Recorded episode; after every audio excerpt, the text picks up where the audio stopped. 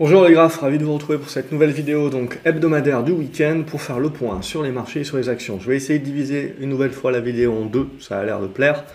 Euh, globalement, qu'est-ce qu'on peut se dire sur cette semaine? C'est une semaine de temporisation pour moi. On n'a pas franchement appris grand-chose de neuf. La seule chose, c'est qu'on valide bien que le marché est, bien dans cette dualité. Surtout, on l'a senti euh, ces, deux derniers jours. Globalement, en gros, euh, vous avez des mauvaises statistiques économiques.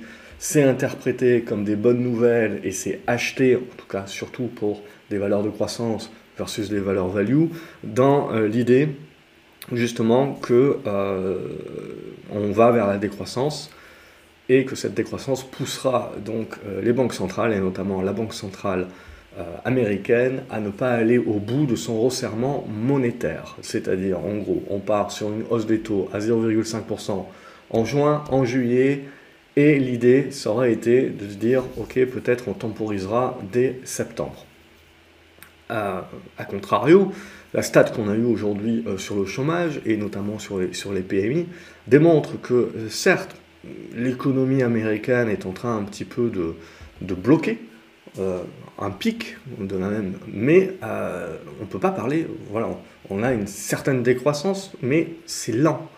Hein. c'est de la même façon que l'inflation est en train petit à petit de, bloquer et de moins croître, moins fortement, mais la croissance aussi. Donc tout ça est en train un petit peu de bloquer.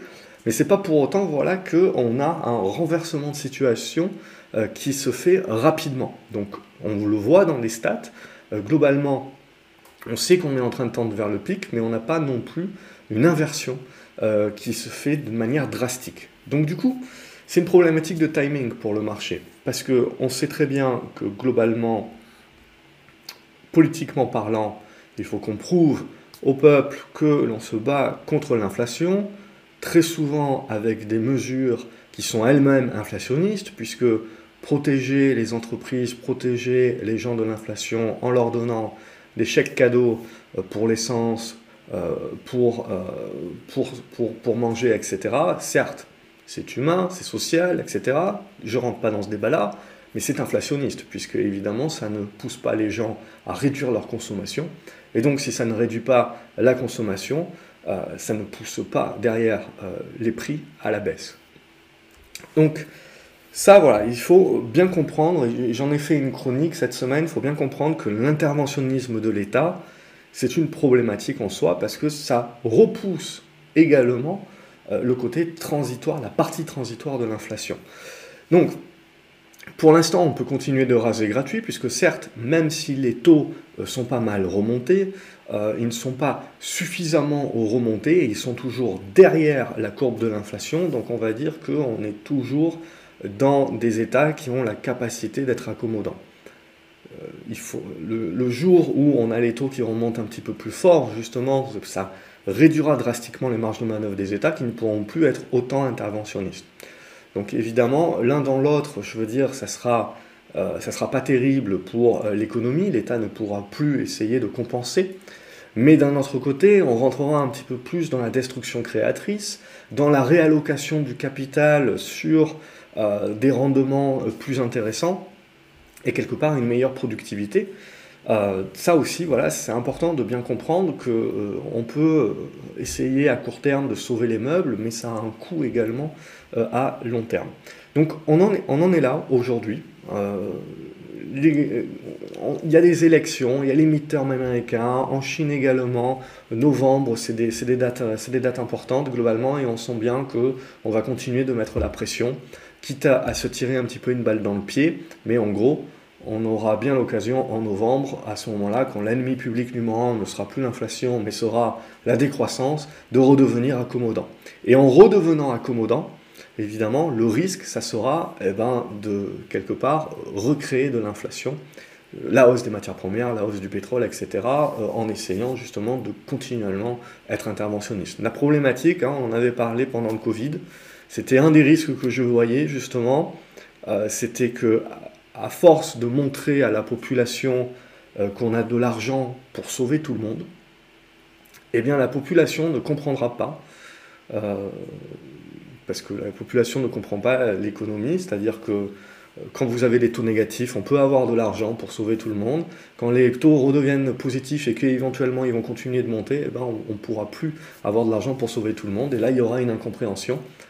Il y aura du social, évidemment. Euh, et euh, c'est là où, euh, quelque part, on rentrera dans un autre aspect. Mais ce n'est pas encore pour maintenant. Là, ce qu'il faut se dire, c'est que le marché, en gros, il a cette dualité. Il a cette dualité, et l'investisseur aussi a cette dualité c'est de se dire, mon économie, je sais qu'elle va décroître, je sais qu'elle va chanceler dans les mois à venir, mais euh, finalement, on a vu, on sort tout de suite l'épouvantail, stagflation, récession, mais l'idée c'est avant qu'on arrive là, il y a quand même du chemin à faire et ça va prendre du temps. Et donc justement, c'est cet aspect de timing-là. Donc le marché joue pas mal à l'anticipation, et puis après, hop, on temporise, on siffle la fin de la récré, et on essaye de s'asseoir et de réfléchir deux secondes. Et on se dit, oui, je vais très certainement avoir une décroissance, mais pas demain. Euh, et cette décroissance va se faire euh, petit à petit. Globalement, on voit que euh, c'est pas un truc qui va, c'est pas un château de cartes qui va s'effondrer sur lui-même. Mon inflation également, elle est élevée, et oui, elle va réussir à décroître. La, Fed, les banques centrales vont réussir à faire décroître. On voit également vis-à-vis du pétrole qu'on est prêt à refaire copain-copain avec le Venezuela, l'Iran, euh, l'Arabie saoudite pour essayer de noyer un petit peu le marché avec une offre supplémentaire pour essayer de faire baisser les prix. À court terme, ça marche pas trop, mais on peut penser que à long terme, avec le marché qui éventuellement va jouer un petit peu la décroissance, ça peut fonctionner. Mais à court terme, globalement, ce que l'on a, c'est une économie certes, on le sait, dans les prochains mois, va certainement commencer à tirer un petit peu la langue, mais actuellement, ça bloque, mais ça reste toujours en croissance. On voit, marché de l'emploi est encore, euh, est encore très sain. Euh, dans les services également, ça bloque un petit peu, mais ça reste toujours quand même dans des niveaux de croissance. Donc voilà, ce que l'on sent bien, c'est ce que j'avais pu écrire dans des chroniques, justement, c'est bien de se dire que le marché, en effet, peut jouer à anticiper la stagflation ou, la récession, mais après, quand on commence à voir les stats qui rentrent, c'est là où on temporise et on se dit, ok, c'est peut-être le scénario, mais c'est peut-être pas pour tout de suite. Et donc, j'ai des intercycles à jouer, et en fait, j'ai une phase d'attente euh, et de transition euh, qui est certainement à jouer. C'est pour ça que cette semaine, globalement, ce qu'on a vu, c'est une réduction de la volatilité, alors certes, c'est toujours très volatile, notamment sur les valeurs de croissance, sur les valeurs technologiques, sur le Nasdaq, mais en fait, c'est une volatilité qui est quand même proportionnellement moindre par rapport à celle qu'on a connue ces dernières semaines. Donc on a quand même cette réduction de volatilité, cette temporisation, et en fait, c'est les constructions qui se mettent en place. Et donc c'est là où ça devient intéressant maintenant, parce que d'un côté, si on a des bonnes statistiques économiques, ça repousse euh, globalement, ça, ça repousse l'idée de se dire euh, les banques centrales n'ont pas de marge de manœuvre euh, et sont déjà acculées pour ne, pas euh, finalement tirer une balle dans l'économie. Mais globalement, quand le marché s'est déjà pris moins 30% dans la figure pour des valeurs de croissance, globalement, si vous voulez, vous avez, vous, avez déjà, quand le marché crypto s'effondre, etc., vous avez déjà en fait créé vous avez déjà créé finalement la, cassure du moral du consommateur qui va se serrer un petit peu plus la ceinture, réduire ses dépenses, etc. Ce qui est très intéressant également, j'en ferai une vidéo, c'est que en parlant de récession et en, sortant de l'épouvantail, on a beaucoup de personnes également donc, qui ont peur de l'avenir. Et en ayant peur de l'avenir, finalement, elles anticipent également euh, de moins consommer. Donc on est une espèce de prophétie autoréalisatrice dans, dans un certain côté. Donc globalement, on est bloqué aujourd'hui, on est coincé entre j'ai des bonnes nouvelles économiques, c'est positif, l'économie va bien, mais c'est négatif dans le sens où mes banques centrales vont continuer de resserrer. Donc là, l'idée, c'est que quand j'ai des mauvaises stats, je me dis, chouette, la Banque centrale américaine ne va pas autant resserrer, j'ai peut-être encore deux ou trois hausses de taux à jouer d'ici la fin de l'année, et puis après, ils vont certainement temporiser. Ou alors euh, l'économie bloque un petit peu en mode pic, mais on reste, le, pic, si vous voulez, commence à s'arrondir comme ça, on ne fait pas un truc comme ça. Euh, et là, globalement, bah, c'est open bar pour les banques centrales, parce que les banques centrales, elles savent très bien qu'elles devront redevenir accommodantes certainement, je sais pas, dans un an, euh, peut-être moins, ça, dépend justement à la vitesse à, laquelle on va courber les chines au niveau de la croissance. Euh, mais tant que la croissance est solide, etc., et que ça courbe les chines tout doucement, ben, c'est leur, moment idéal à eux pour pouvoir continuer de resserrer. Dans l'idée où plus je resserre maintenant, je mets, un petit peu la je mets un petit peu la pression sur les marchés, etc. Mais du coup, en mettant la pression sur les marchés, je mets la pression sur l'effet de richesse, le sentiment de richesse du consommateur. Donc, je mets la pression également, in fine, sur l'inflation. Donc, ça me permet d'arriver aux midterms en disant, moi, démocrate, euh, j'ai combattu l'inflation, ça y est, on a bien battu l'inflation, votez pour moi, et après coup, ok, euh, la croissance commence à tirer la langue, mais vous inquiétez pas, je vais vous sauver. Et là, à ce moment-là, ça sera génial, parce qu'on aura passé des mois à tirer sur tout ce qui bouge pour tuer, euh, pour tuer, pour limiter l'inflation. Et dès que la croissance va commencer à chanceler, on va se moquer complètement de l'inflation, on va mettre en place tout un tas de mesures pour sauver l'économie qui seront inflationnistes. Donc c'est là la, dualité, mais c'est l'interventionnisme politique. Et comme je vous l'ai dit, malheureusement, euh, je ne crois pas, je pense que le Covid a été un tournant. Je pense qu'on était déjà dans une tendance de fond, comme je le pense souvent. On a des événements qui accélèrent ces tendances de fond. Et là, je pense qu'on est parti en mode roue libre.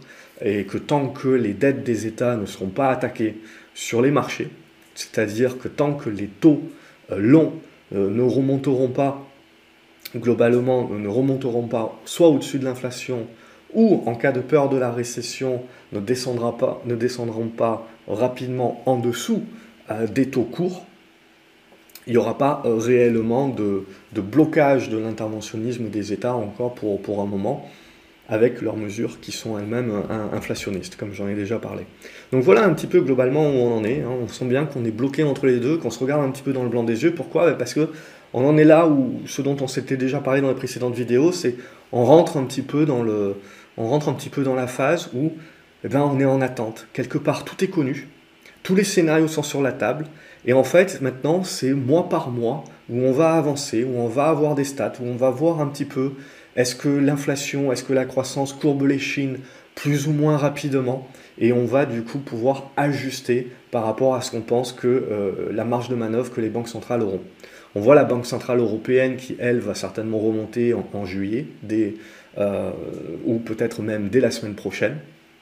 Et euh, globalement, on sait très bien, l'euro a déjà anticipé avec son rebond, donc ils vont remonter les taux, mais on sait très bien qu'ils remontent les taux pour pouvoir supporter l'euro. Pourquoi? Parce que ça permet, malgré la hausse actuelle euh, continue encore des prix énergétiques, si vous avez une hausse de l'euro vis-à-vis de la population, ça permet de mettre des prix en baisse. Donc en gros, c'est génial parce qu'en gros, tout ce que vous avez pu vouloir mettre en place pour faire baisser les prix et, donc ces systèmes de, chèques, euh, cadeaux, de boucliers, etc., qui donc ne font pas réduire leur consommation aux gens et donc poussent les prix également vers le haut, ben vous pouvez le compenser et le gommer, le rendre invisible grâce justement à un renfort de votre monnaie. Et cela, ça vient également en remontant les taux. Évidemment, ça se, payera, ça se paye plus tard puisqu'on n'a pas une marge de manœuvre folle au, niveau économique, par contre en Europe, puisque l'économie américaine sera certainement beaucoup plus robuste que l'économie européenne, et le, côté euh, pic et décroissance euh, aux États-Unis va certainement se faire de manière plus, plus lente qu'en Europe, où euh, on, risque d'accuser le coup un petit peu plus rapidement. Donc ça, voilà, c'est l'idée, et donc c'est l'histoire de la guerre des monnaies entre les différentes banques centrales. Chacun va essayer de tirer euh, de, son, côté, évidemment. Donc, ça, c'est pour cet aspect-là. Et c'est pour ça que je pense qu'on est en train de rentrer un petit peu dans un marché qui va se chercher en attendant d'avoir une décision. Donc globalement, c'est ce qu'on retrouve sur le CAC 40. Quand on regarde le CAC 40, on le voit, on a eu une bonne poussée euh, la semaine dernière qui cassait, euh, qui cassait l'oblique, on est allé chercher les 6600 points, on bloque, on reva chercher le support et en gros on fait pas mal de zigzags. Ce zigzag-là, en fait, ça permet de créer une zone de congestion. Grosso modo, j'arrondis entre 6350 et 6550. Vous cassez par le haut, ce qui sera très important, c'est si on réussit à casser par le haut la semaine prochaine. On ira chercher probablement la zone des 6660, 6000 euh, euh, ici, cette zone-là, des 6660. Après, on peut aller chercher plus haut vers la zone des 6700, 6750 points. Mais derrière, c'est le quid pour moi. Je parle pour moi, ça serait si on casse cette congestion par le haut, on jouera une prolongation du rebond, mais je ne jouerai pas encore, euh, pour moi, un retournement haussier de la tendance. Simplement parce que je n'en vois pas nécessairement les catalyseurs. Alors, oui, il y a toujours énormément de cash dans les entreprises. On voit qu'avec la remontée des taux également, c'est un petit peu la dernière fenêtre de tir pour les entreprises pour euh, faire de, la croissance externe et aller chercher des OPA, voire des OPE, etc. Euh, au niveau du private equity, j'avais fait une vidéo également, ça commence un petit peu à tirer la langue également. Je pense que ça va tirer à vue et ça va faire un gros tri aussi. Mais du coup, on a plusieurs private equity qui, peuvent avoir énormément de cash, qui peuvent être intéressés d'aller chercher euh, en bourse des actifs qui sont euh, pas nécessairement beaucoup valorisés pour pouvoir un petit peu euh, asseoir leur, leur, diversification avec des trucs un petit peu plus robustes. Donc on a, on a ces aspects-là où il y a toujours énormément d'argent sur le marché, il y a toujours une inflation qui est importante et les taux petit à petit sont en train de remonter, donc il va falloir savoir faire quelque chose de cet argent-là. Hein, Warren Buffett l'a prouvé, euh, on le voit que Warren Buffett est rentré pas mal sur des valeurs pétrolières, etc. Il aurait pu y rentrer et, le scénario pour y rentrer sur ces valeurs pétrolières était déjà là il y a un an, il y a six mois. Donc aussi, ce qu'il faut préciser, c'est pourquoi il rentre maintenant? Ben, Parce que c'est mieux de rentrer maintenant que de garder tout ce cash qu'il a et de se le faire bouffer par l'inflation. Donc il y a ça aussi qui rentre en ligne de compte. Et donc c'est toujours cet aspect de flux qui est également important. Alors après, il y a toujours la guerre en Ukraine, bien entendu. Elle va continuer de se prolonger a priori. Et donc ça, ça empêche euh, quand même d'avoir des gros retours de flux en Europe, ben, même si l'euro venait à, continuer de rebondir. C'est ça qui fera regarder, c'est à la fois qu'est-ce que va nous faire le robot, euh, l'euro, et à la fois euh, un cessez-le-feu en Ukraine, etc., avec euh, un petit truc un petit peu plus clair sur, sur l'histoire, bien que on, malheureusement, je dirais, cyniquement, c'est toujours pareil, plus personne ne s'intéresse à la guerre. Hein. Je crois que je regarde pas les JT, mais je crois que ça doit même plus faire la une euh, du, JT. Par contre, ce que vous devez avoir là en ligne de fond, c'est tout ce qui est hausse des matières premières, pénurie, euh, pénurie alimentaire, crise alimentaire, etc. Et ça, ça y va. Et d'ailleurs, c'est toujours intéressant parce que c'est quand tout le monde, tout le consensus en parle, qu'on commence à voir un petit peu une baisse au niveau des prix. Alors, une baisse court terme, bien entendu, il ne faut pas mélanger il faut pas mélanger des phases correctives ou des phases de prorata de, de court terme euh, avec des tendances de fond haussières qui demeurent, clairement. Mais euh, voilà un petit peu où on en est. Donc au niveau euh, du CAC 40, ce qu'il faudra regarder, cette congestion. Et là maintenant c'est le quid. Hein. On peut continuer encore la congestion, mais c'est soit on sort par le haut, soit on sort par le bas. Et ça, va être, ça va être binaire. Et ça sera qu'une question de savoir est-ce qu'on va voir le verre à moitié vide? Euh, ce qui veut dire, oh mon Dieu, l'inflation reste haute et va rester haute, et euh, la croissance est, euh, est, en train de se ramollir doucement, mais en gros, on va continuer d'avoir une pression sur les taux, ou au contraire, est-ce qu'on voit le verre à moitié plein, c'est-à-dire l'inflation reste haute, mais on sent qu'on touche, on touche au but et on, va réussir à la combattre effectivement sans pour autant tuer l'économie, ou en tout cas pas tout de suite, ou d'une manière dégradée, on va dire, euh, graduelle, euh, et non pas euh, un, gros, stop, et donc on est dans la capacité de, faire une espèce de soft landing. Et ça, c'est qu'une question d'anticipation des marchés, parce que ce qu'on est en train de jouer là, c'est éventuellement ce qui ressortira des stats à la fin de l'année. Donc c'est tout ce qu'on a. Donc à ce stade-là, graphiquement parlant, pour moi, c'est très neutre mais c'est un autre avec, euh, euh, avec un biais où euh, on continue de tenter. À partir du moment où on repasse en dessous des 6004, 6350, on redevient prudent. C'est-à-dire qu'on se donne l'opportunité de le jouer, de le tenter, mais derrière, voilà, on, reste quand même avec un, profil de gestion du risque qui est assez défensif, c'est-à-dire des stops assez courts. quitte à revenir plus tard à la limite, mais pour l'instant voilà c'est ça l'idée, parce qu'on n'oublie pas que si on dézoome, hein, on reste quand même dans une dégradation de la tendance et il est hors de question à ce stade-là de parler d'autre chose que d'un rebond et pas de retournement haussier ou de relance haussière de la tendance à ce stade-là. C'est trop tôt, même si on devait pousser vers la zone des 6007. Quand on regarde le Nasdaq, on va retrouver la, même idée. Alors bien entendu, on a cette impression que le Nasdaq est beaucoup plus volatile, c'est vrai, mais aussi proportionnellement par rapport au mouvement qu'on a pris, on est là aussi, vous le voyez, dans une phase de temporisation. C'est là où ça devient, bien intéressant, c'est que globalement, voilà, on est en train de construire, alors je trace ça un petit peu à, l'arrache, euh, mais, c'est l'idée, on a gagné quasiment 1500 points en ligne droite, donc on souffle dorénavant et vous voyez les séances, c'est un petit peu un coup oui, un coup non. Et ça, c'est parce que le marché est très partagé. C'est-à-dire tout le monde a les mêmes données en face, mais il y a ceux qui vont décider de voir le verre à moitié euh, vide et ceux qui vont décider de voir le, verre à moitié plein, et donc de décider globalement entre euh, je vais me ramollir euh, la croissance, oui, mais de combien? Et, dans quel espace-temps? C'est ça qu'on est en train de jouer aujourd'hui, c'est ça les anticipations qu'on est en train de jouer, c'est que ça fait aucun doute pour personne que on va ralentir, mais la vraie question, c'est de se dire, ok, mais de combien Et dans combien de temps? Donc est-ce que ça va être graduel ou est-ce que ça va aller euh, crescendo et beaucoup plus rapidement? Et donc la question, c'est de dire, du coup, est-ce que ma Fed va avoir le temps de continuer de monter ses taux jusqu'au midterms? euh, Et donc en gros, ben, il, faut que, je vois certainement encore 2% de hausse et donc arriver vers la zone des 3, 3,5% euh, d'ici, d'ici la fin de l'année au niveau des taux courts. Ou est-ce qu'au contraire, ça va bouger beaucoup plus rapidement que ce qu'on peut prévoir? Donc du coup, stagflation, donc du coup, pas, pas récession aux US, plutôt stagflation.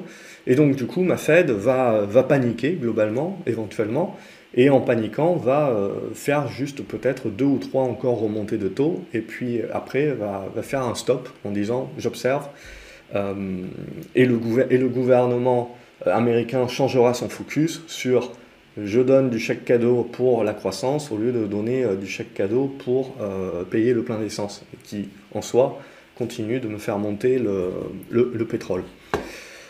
Euh, au niveau du 10 ans américain, là aussi, tout ça, ça va nous servir d'indicateur. Et on voit globalement, on était dans des constructions, et là, on est en train de repartir au sud. Alors pour moi, on reste dans des constructions, c'est juste qu'il faudra ajuster l'oblique, mais qu'à ce stade-là, il n'y avait pas suffisamment de points d'impact, donc c'était pas valide.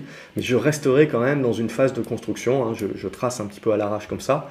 Euh, c'est là où ça va m'intéresser, de voir si on arrive à bloquer ici, à tenir pour pouvoir rebondir. Sinon, voilà, les taux continuent euh, de remonter. Pourquoi? Parce que globalement, le marché est en train de valider que, ouais, on va se prendre la stagflation dans la figure très certainement, mais pas tout de suite. L'économie est encore résiliente euh, et, va certainement le rester. Et donc, autant que l'inflation est en train de construire son pic, la croissance est en train de construire son pic, mais on reste sur les niveaux hauts potentiellement encore un moment. Et donc, tout ça, ça, prend plus de temps. Parce qu'au début, ce qu'on jouait, c'est tout de suite on va se prendre la récession dans le coin de la figure, euh, genre euh, en deux mois c'est plié. Non, euh, ça va prendre du temps, l'économie est quand même largement résiliente, donc avant de retourner le paquebot, là on a commencé à tourner le gouvernail, mais avant d'avoir une réaction sur le paquebot, ça risque de prendre un, moment. Donc c'est ça que le marché est en train de, de rejouer. Donc du coup, c'est en gros, c'est cette phase de zigzag, comme je vous ai dit, où L'inflation, petit à petit, on fait la rotation vers l'ennemi public numéro un qui n'est plus l'inflation mais qui devient la décroissance. Mais petit à petit, on fait des à-coups hein, et on revient sur l'inflation. Et donc là, on est en train de revenir sur l'inflation euh, globalement en se disant, ouais, ça reste quand même la problématique majeure. l'économie est encore là, donc est encore euh, inflationniste. Euh, donc c'est, c'est pas demain la veille qu'on va retourner tout ça. Donc c'est le projet, c'est, c'est l'idée, mais c'est ça va se mettre en place petit à petit, donc euh, il y, a, de la construction encore. Et globalement, vous le voyez, ce que le marché a validé un petit peu en, resserrant à nouveau euh, les taux sur les taux. Euh, au niveau du pétrole, c'est la même idée. Hein. Pauvre Biden, il se décarcasse et tout, et les réserves stratégiques, faire copain-copain avec l'Iran, l'Arabie Saoudite, le Venezuela, tout ça, pour l'instant, même si l'OPEP a, rajouté, ça ne sert pas suffisamment. Pourquoi? Ben, Parce que on a quand même toujours un déficit d'offres. On, reste quand même, voilà, on, consomme, on est surtout en sortie Covid, on reste en sortie Covid, il y a la guerre, vous avez en plus les gouvernements qui essayent de protéger la population en balançant des chèques cadeaux, etc., qui ne limitent pas la consommation. Donc globalement, il n'y a rien aujourd'hui pour empêcher le pétrole de monter plus haut. Ce qui pourra le bloquer, c'est quand on va commencer vraiment à intégrer le pétrole iranien le pétrole vénézuélien, etc. Et qu'on va commencer vraiment à, noyer le marché. Mais surtout, le moment où ça se retournera, c'est quand le marché euh, jouera réellement que là, on rentre dans la dégradation de l'économie, mais en mode crescendo et plus en mode doucement. Là, on voit le marché euh, remonte euh, aujourd'hui, puisque ben, on valide bien le fait que certes, l'économie commence à tirer la langue, mais ça va se faire de manière graduelle apparemment. Ça reste en croissance et donc ça reste consommatrice d'énergie. et pour l'instant, on n'a pas encore réussi à trouver un accord pour noyer un petit peu le marché du pétrole d'un peu plus de pétrole. Après, ce qu'il faut faire, c'est la part des choses, vous le voyez, c'est-à-dire le court terme, c'est pas suffisant. Le moyen terme, ah ouais, on commence à décroître un petit peu, donc on va commencer à impacter les matières premières. Et le plus long terme, structurellement, on a désinvesti le milieu pendant 10 ans. Euh, certes, on va commencer à un petit peu plus investir aujourd'hui, mais c'est pas le but parce qu'on sait déjà que dans 10 ans ou dans 15 ans, c'est foutu. Donc on va pas, moi, euh, compagnie pétrolière, je vais pas réinjecter 100% de mes profits pour pouvoir investir dans, euh, dans cela. Je vais diversifier, acheter du verre, etc. Et je vais me préparer mon écologie. Et donc en se faisant là, euh, je n'augmente pas mes capacités, ou pas énormément mes capacités, et donc du coup, pour les 10 années à venir, où j'ai besoin de plus de pétrole parce que j'ai une démographie en hausse, où j'ai besoin de plus de pétrole parce que j'ai une croissance mondiale qui certes peut patiner un petit peu pendant, euh, pendant un petit peu de temps, mais qui reste en croissance, parce que j'ai un paquet de nouveaux consommateurs, euh, de, nouvelles personnes aisées aujourd'hui, je gagne l'équivalent de la population de, de, de, foyers aisés en France euh, dans le monde, dans les pays émergents, chaque année. Donc globalement, ces personnes-là veulent consommer à l'occidental, donc euh, voilà, c'est un surplus. Euh, et à partir, à partir de ce moment-là, voilà, je sais que je suis dans un déficit d'offres de toute manière, d'une manière structurelle. Et en plus, si je veux aller plus vite pour investir dans ma rotation écologique, eh ben, il me faut encore plus de matières premières fossiles euh, dans un premier temps pour pouvoir produire tout ce dont j'ai besoin. Parce que même pour aller chercher mon cuivre au fond de la mine, euh, ben, j'ai besoin d'un diesel quand même pour, euh, pour aller creuser. Donc voilà un petit peu pour toute cette idée. Et c'est ça aujourd'hui où il faut bien comprendre que l'année 2022, c'est vraiment une année de transition, où il faut en faire fait, la part des choses et être capable de découper tous les cycles et les horizons de temps. Sinon, on devient fou. Sinon, un jour, le marché monte pour, pour une raison, le lendemain, il, descend pour, pour une autre raison, ou des fois la même raison. Donc, c'est ça qui est important de bien comprendre un petit peu comment le, marché est en fait dans cette dualité. Et c'est pour ça qu'on a l'impression qu'il hésite énormément. C'est parce qu'il est très neutre, que tout est sur la table et que en fait, c'est une question des opérateurs qui, tour à tour, pour l'instant, sont en train de se battre entre un scénario et l'autre. Et petit à petit, les stats vont arriver, les anticipations de stats vont entrer, ils vont nous permettre de valider un scénario plus fort que l'autre et qui fera un nouveau consensus. Et là, ça repartira. Même chose pour le pétrole, je veux dire, un moment donné ou un autre, le pétrole baissera certainement parce qu'on aura peur de la décroissance. Mais ce qu'il faut bien se dire, c'est que vous avez un tel consensus, vous avez un tel flux qui est en train de rentrer et qui continue de rentrer sur le marché parce que c'est entre guillemets le seul truc qui a été performant cette année, que votre paquebot, euh, même si vous avez des vents contraires, en fait, il va commencer à dériver, mais que petit à petit. Donc l'inversion d'une tendance haussière comme ça si forte ne se fait pas du jour au lendemain, même si on a toutes les raisons de croire à la décroissance, la stagflation, la récession, tout ce que vous voulez. Ça ne sera pas du jour au lendemain, et globalement, même, je dirais, le pétrole, alors qu'on a d'autres matières premières qui ont déjà pas mal baissé. Hein. Euh, vous avez énormément l'aluminium, le bois, etc. Vous avez beaucoup de choses qui ont bien baissé, mais le pétrole, lui, euh, ne baisse pas. Euh, donc c'est bien l'idée également de se dire, voilà, il faut bien faire la part des choses entre, oui, à un moment donné ou à un autre, ça jouera la, décroissance, mais il y a de tels flux, vous avez un tel énorme paquebot avec un consensus que le marché ne se retournera pas comme une crêpe. Et que, on l'a vu, potentiellement, on aura à un moment donné ou à un autre une correction, oui, mais qui ne remettra pas en cause la tendance haussière de fond. Donc, c'est-à-dire, on va continuer de vivre avec des, prix du pétrole élevés, même si éventuellement on peut connaître une correction euh, intermédiaire lorsque on aura un effet ciseau, style euh, Iran qui commence à injecter euh, son pétrole et au passage une légère décroissance mondiale. mais pour l'instant, on continue donc de valider l'aspect que c'est pas suffisant, que certes on rame un petit, on commence un petit peu à ramer, mais que c'est pas non plus encore dramatique. Donc on va petit à petit demander plus de temps en fait pour nourrir ça. Et c'est ce qu'on est en train de valider hein, cette semaine globalement, c'est ce qu'on a pu valider. Euh, et donc c'est ce qui doit être important de bien comprendre que le scénario c'est celui-là, mais qu'en fait on va y aller lentement, doucement. C'était ce que j'avais pu écrire dans une chronique, je sais plus celle d'hier ou celle d'avant-hier. Euh, c'est mon sentiment en tout cas. Après, on ajuste, hein, c'est notre boulot de jamais être sûr de rien et d'ajuster au fur et à mesure. Au niveau de l'or, Là aussi, ça sera intéressant parce que c'est la même dualité sur l'or, c'est-à-dire que si on a une récession, une stagflation, la peur en gros de la décroissance, ça veut dire qu'on pense que les banques centrales euh, vont devoir redevenir accommodantes. Et donc, si elles redeviennent accommodantes, elles continuent, d'arroser gratuit, on a éventuellement la baisse, euh, la baisse du dollar, et donc à partir de ce moment-là, je joue la hausse de l'or pour jouer une espèce de valeur refuge. A contrario, si l'économie continue de rester robuste, certes, j'ai de l'inflation qui reste robuste, mais aujourd'hui, euh, mon or continue de rien de me rapporter. Euh, avec, avec des taux réels même qui sont négatifs, mais qui sont en train de remonter au fur et à mesure. Donc c'est pour ça également qu'on a une certaine hésitation sur l'or.